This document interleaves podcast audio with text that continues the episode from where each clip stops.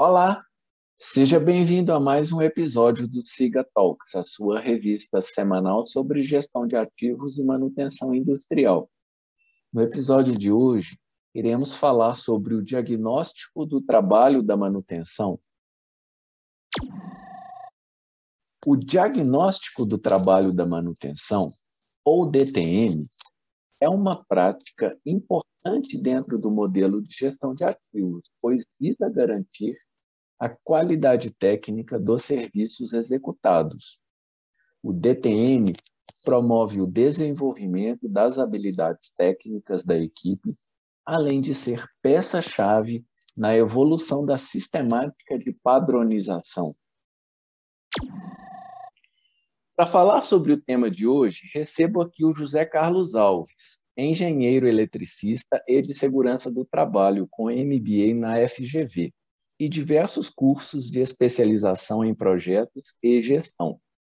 José Carlos foi conselheiro do CREA Rio e da Abraman e vem atuando no segmento de manutenção e de implantação de sistemas metroferroviários há mais de 40 anos. José Carlos responde atualmente pelas gerências de manutenção e de implantação do VLT Carioca, que se encontra em operação desde 2016 na bela cidade do Rio de Janeiro. Um sistema moderno que ressuscitou a solução dos antigos bondes cariocas e cumpre a vocação de integrar todos os modais de mobilidade, entre ônibus, barcas, navios, metrôs, trens suburbanos e o aeroporto Santos Dumont. E ainda o de integrar o centro da cidade com a região portuária, local que passa por uma espetacular revitalização. Boa tarde, José Carlos, tudo bem? É, boa tarde, Luciano. É, primeiro agradecer aí o convite, né, é, para poder abordar um tema tão relevante aí no dia a dia do VLT Carioca e espero atender a expectativa aí da, da turma, né, quem está nos ouvindo, sobre um tema que deve ser colocado em prática na vida das empresas. José Carlos, o que é esta prática chamada de diagnóstico do trabalho da manutenção e como ela funciona? Bom, Luciano, o diagnóstico do trabalho da manutenção, DTM, ele é uma adaptação customizada do DTO eh, que a gente lê na literatura, né? o que a gente mais escuta. É, no caso do DTM, né, ele vem suprir o enorme desafio das indústrias em todos os seus segmentos, também no nosso, que é de transporte, que é o desenvolver as habilidades práticas também dos seus mantenedores, não somente dos seus operadores. E aí atendendo um propósito genuíno de dar previsibilidade aos resultados esperados para os processos também da manutenção. Né? E aí o foco disso é atender a sistemática que as empresas têm que perseguir, que é a padronização.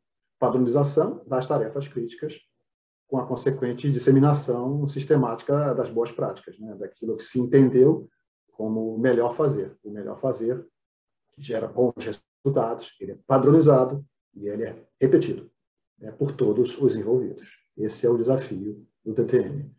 Eu considero também, Luciano, que o DTM traz para a gente uma oportunidade muito interessante, sabe? Ele evidencia o papel reitor dos supervisores, né, os supervisores de primeira linha, aquele que tem o contato direto com a equipe de execução.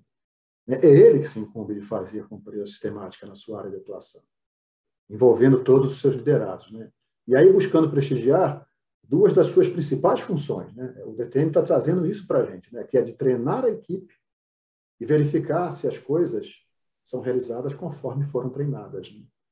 É, duas, dois alicerces fundamentais da função supervisão, que é treinar e verificar se as coisas são feitas conforme treinadas, conforme combinado.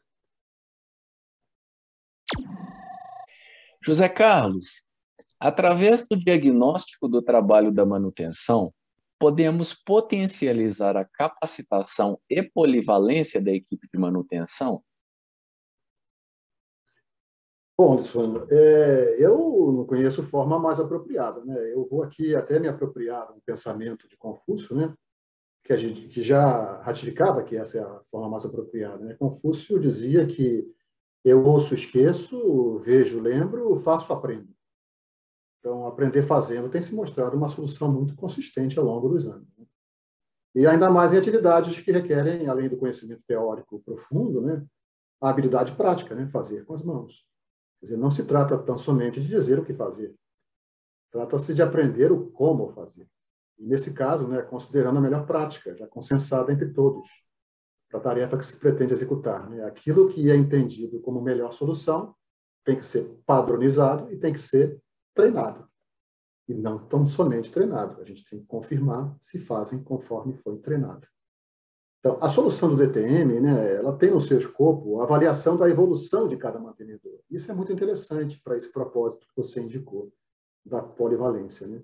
Nas múltiplas possíveis tarefas de manutenção que os ativos demandam, considerando o mantenedor desde a sua fase inicial, quer dizer, com seu primeiro contato com a tarefa, isso se faz através do OJT, né, do On the Job Training, e os sucessivos diagnósticos realizados pelo supervisor, né, quando da execução da tarefa.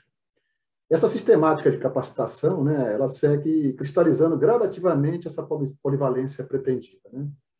É, e é importante, né, muitos do, dos colaboradores né, assumem em pouco tempo a condição de multiplicadores de determinadas tarefas dentro das equipes. Isso é muito interessante observar, viu, Luciano? É, em pouco tempo, você há realmente a identificação de talentos, que é também uma oportunidade né, para o supervisor, que podem, em seu nome, em seu lugar, fazer a, o desenvolvimento da equipe, porque ele tem a melhor maneira de fazer e ele reproduz isso com perfeição. José Carlos, quais são os pontos de atenção a serem observados para uma implementação eficaz da prática do diagnóstico do trabalho da manutenção?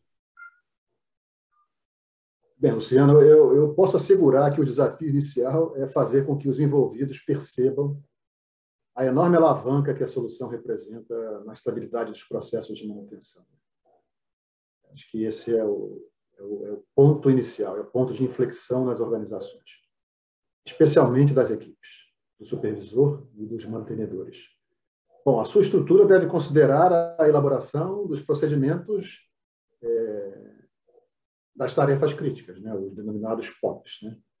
A sua representação né, numa matriz né, que correlaciona o POP a ser treinado e o diagnóstico a ser realizado com quem deverá submeter a sistemática, com uma avaliação criteriosa e em tempo real pelo supervisor. Né? De cada desempenho verificado, o seu consequente registro e o seu imediato feedback. Né? Deve haver a imediata relação com o mantenedor né? para se identificar oportunidades de melhoria, né? E indicar desvios que se observou na sua execução. Isso vincula mais supervisão e mantenedor, e eh, estabelece uma, uma relação é, de, de aluno-professor. Isso é importante na relação da supervisão, né, que, que o colaborador perceba que está sendo ajudado a progredir e evoluir. Né? É, a ferramenta define uma necessidade precípua. Né? É, é, tem que haver previamente criterioso trabalho e identificação das tarefas críticas. Né? Através do mapeamento dos processos. E isso é uma, uma, aula inicial de qualquer processo de padronização. Né? E nesse caso, especialmente, Luciano, para a gente evitar a banalização uma solução que é muito poderosa. Né? Você não vai fazer DTM para tudo, nem tudo é crítico. Né? Eu costumo dizer que se tudo é crítico na sua relação cotidiana de trabalho, é melhor você trocar de emprego, você vai ter problema. Né? Porque nem tudo é crítico, é impossível que tudo seja.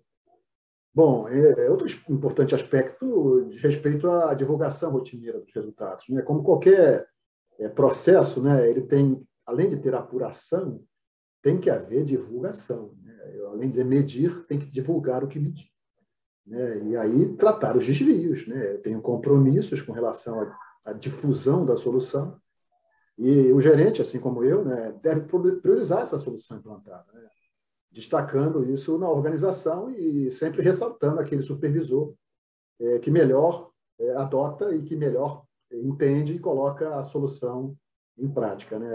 Acho que para qualquer gestão de resultados, o DTM também tem que ser visto desta forma, mas necessariamente, Luciana, como uma atividade de desenvolvimento. Né? O que deve ser dito é como é que ele está conseguindo desenvolver a equipe, né?